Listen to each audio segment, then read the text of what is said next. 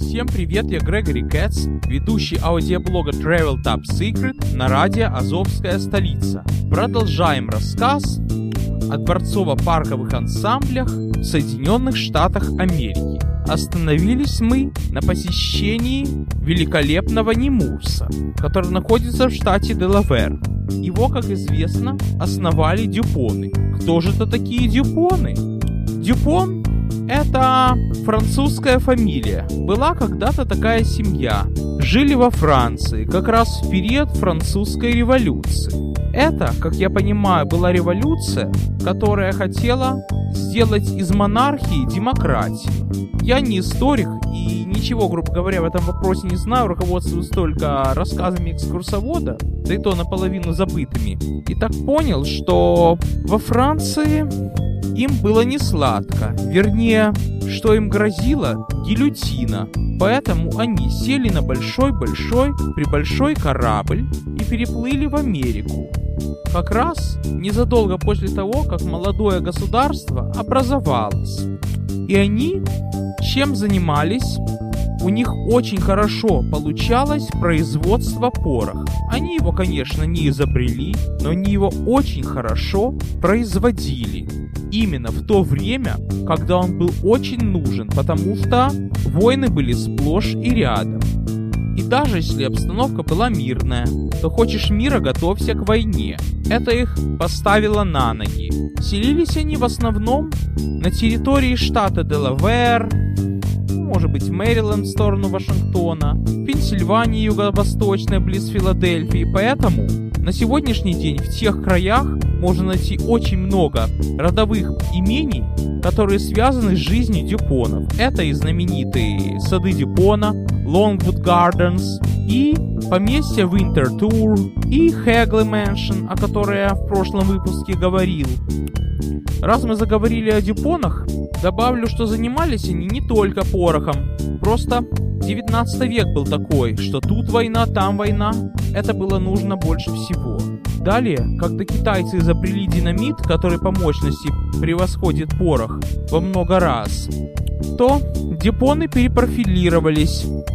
Наступил 20 век, и они начали производить полимеры, притом многие из которых они сами изобретали. Например, нейлон. Существует спор о том, как он получил название. Ну, говорят, что какое-то трудное химическое слово, которое сокращенно нейлон, а с другой стороны, этот материал ящиками пересылался из Нью-Йорка в Лондон, и на ящик писалось NY Нью-Йорк, Лон, Лондон, и поэтому вот такое ласковое имечко я получил. Они изобрели синтетический каучук, что, как по мне, просто-напросто искусственная резина.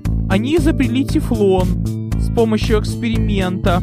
Сами того не понимая, вдруг обнаружили прекрасный, не вступающий ни в какие химические реакции материал. Они изобрели кевлар, тоже очень прочный материал, который используется и в стекловолоконных кабелях, и в бронежилетах. Я в этом вопросе не спец. Я просто-напросто повторяю все, что мне рассказывал экскурсовод в экскурсии. Итак, мы едем в Немурс. Это в лесах Делавера, поместье, где жил Альфред Дюпо. И жил, и трудился. Это дворец, затаившихся в лесах. Но я думал, приедем, такое себе поле, такое себе стоянка и все к дворцу. Но нет, нас пересаживают на автобус предварительно, завели в Center, показали кино. Это же на их автобус пересаживают. Везут. Дорога, как будто ты попал в Европу. Так деревья растут. Так они и оформлены, то есть расставлены. Что кажется, что ты в Европу попал. Поворачиваем. Такие развилки, так все аккуратно, как на макете. Не то, что в Южном Бруклине. Выходим. Решетка просто копированная из Петербурга. А за решеткой его Величество Дворец Великолепный Немурс. Даже не могу найти слов, чтобы объяснить, как он выглядит и как он смотрится. И то, что попали мы туда, ненадолго прошлись по экскурсии по дворцу так, что я просто-напросто не запомнил что и где там находится. Просто пронеслось оно вокруг меня, как большой-большой блюр. Но я помню, что с передовой площадки видна арка на фоне пруда. И этот парк называется Малый Трианьон. Конечно, это место называется Американский Версаль, но поверьте мне, на Версаль оно не тянет, но все равно очень красиво и симпатично. Я смотрю на проспектик и чем-то мне напоминает Капитолий Америки, который тоже, между прочим, французы придумали.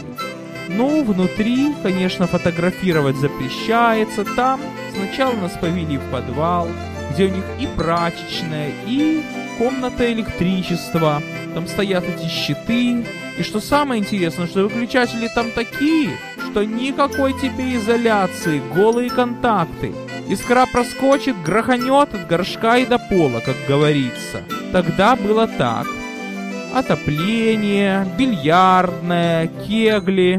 Все это, конечно, безумно интересно. Музей достижения науки 19 века, что можно сказать. Наверх там покои Дипонов, где они жили, где они мылись, где они кушали. Я ничего не запомнил. Я помнил одно, что было прекрасно, что оно пронеслось очень быстро, потому что я же ехал с экскурсией. Понимаете, есть такие места, куда можно приезжать самому, а Nemours это, по-моему, такое место, что, конечно, если вы хотите на собственной машине приехать, так все дороги вам открыты. Но посетить Mansion, то есть поместье, вы можете только с их экскурсией. Вас сажают такой автобус небольшой. Там водитель, он же экскурсовод, он один на дороге. По-моему, там нет пешеходов. Вас возят, и вы все смотрите. Потом, после посещения Nemours а, вас провезут по этому парку. Там леса, расскажут где что. Может быть, сделают пару остановок. Например, в экскурсии была намечена остановка в музее старинных автомобилей. К сожалению, ее не было. Но что я вспомнил, что старинные автомобили я видел в этой Hagley Mansion. И оттуда я понял, что дюпоны не только порох могут изобретать, что они еще и аккумуляторы могут изобретать для машин, для электромобилей. Они отличные химики. Да, приятное впечатление. Романтично так. Едешь через леса. Вокруг тебя одни леса. И говорят, что туда даже приходят медведи. Я не знаю, как они туда попадают. Там заборы такие специальным резаным стеклом. С одной стороны для красоты, с другой стороны, чтобы кто-то что-то себе обламывал. Ну, типа колючей проволоки. Ну, очень романтическое место. И еще, фотографировать внутри дворца просто запрещено. Фотографировать снаружи можно, но на билетах там четко написано, что можно, но только для себя лично и ни в какой интернет не помещать. И правильно, потому что если люди увидят, как оно выглядит, то зачем им туда ехать, я же все смотрел по интернету. Сколько раз я так думал, глупость, конечно. Я не знаю, в чем тайна, но по интернету оно совсем по-другому смотрится. Но большинство народа по собственной глупости думают, что это одно и то же. А вот немурцы, будем так называть, не хотят, чтобы из-за того, что какой-то идиот все сфотографировал и поместил в интернет, они теряют туристов. И правильно делают, хозяин-барин, как говорится. Еще я хотел рассказать про дворцы, которые я видел в городе Ньюпорт. Ньюпорт — это Вандербильты, это совсем другие миллионеры, и тоже с трудовой историей, довольно интересной. Обосновались они в Стейтен-Айленде, вернее начинали свою деятельность. Стейтен-Айленд это такой отдаленный район Нью-Йорка. Называется домашними тапочками, грубо говоря, потому что там бизнесы в основном. Но все знаменитости оттуда. Вандербильты я, честно говоря, запутался. У них очень обильная история. В Нью-Йорке есть паром Staten Island Ferry. И это подарок Вандербильта городу Нью-Йорка. Сначала у него был такой бизнес, как лодочка, на которой он возил то ли в Манхэттен, то ли в Бруклин. Притом там приходилось ему одалживать друга, потому что родители не давали. Родители ребенку сказали, мы даем в кредит только э, таким вот бизнес-людям. А он оказался не бизнес-человеком. Поэтому у друга пришлось. Но он на этой лодочке так наработал. В результате потом получилась целая компания Staten Island. И сейчас она бесплатно возит туризм пассажиров между Манхэттеном и Стейтен Айлендом. Вернее, раньше, до серьезной аварии, она стоила 50 центов. не дороже, в то время как цены на транспорт часов какие?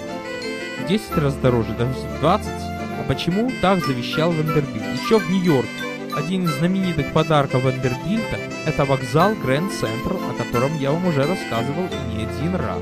Огромный железнодорожный вокзал в центре Манхэттена. А в Ньюпорте у него были дворцы, но это не резиденция, это так. Летняя дача. В качестве дачи один шикарный дворец и второй. Я не помню название их.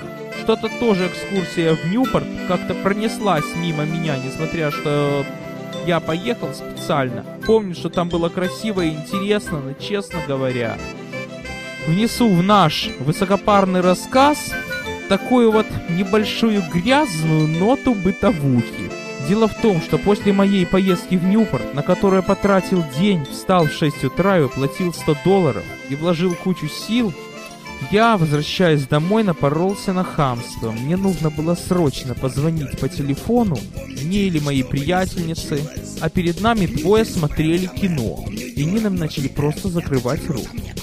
Да. Кстати, насчет хамства, вы думаете, его не было после экскурсии в Немурс? Почему нет? Было. В нашем автобусе нашлась очень добрая женщина, которая всем пассажирам решила дать по шоколад. Нашелся другой такой вот услужливый пассажир. Нет, слова экскурсант здесь неприменимо. Пассажир от слова жир. И так вот колоритно, покрикивая, бегал по автобусу и раздавал. И когда он подошел ко мне, то он сказал, что вы трясетесь, получите свои куркульские пайки. Во-первых, не пайки, а пайки. Он так колоритно произнес, что я жалею, что у меня диктофон не был включен. А кстати, если говорить о штате Делавер, то когда экскурсовод считала пассажиров, но это еще 10 лет назад, когда туда ехал, то водитель, помогая ей, сказал, ой, я забыл свой куркулятор. Так вот, Делавер хочется назвать Куркульским штатом. Это я шучу. На самом деле, одно из его прозвищ — штат голубого петушка. Потому что была какая-то голубая курица, у которой были воинственные петушки. И солдаты, когда воевали, брали с собой этих петушков, смотрели их бои, то поддерживали их дух. Но меня уж совсем понесло по разным рассказам. Ну, от великолепия, от прекрасного Немурса до голой правды. Короче, путешествуйте, ребята. На сегодня все. С вами был Грегори Кэтс.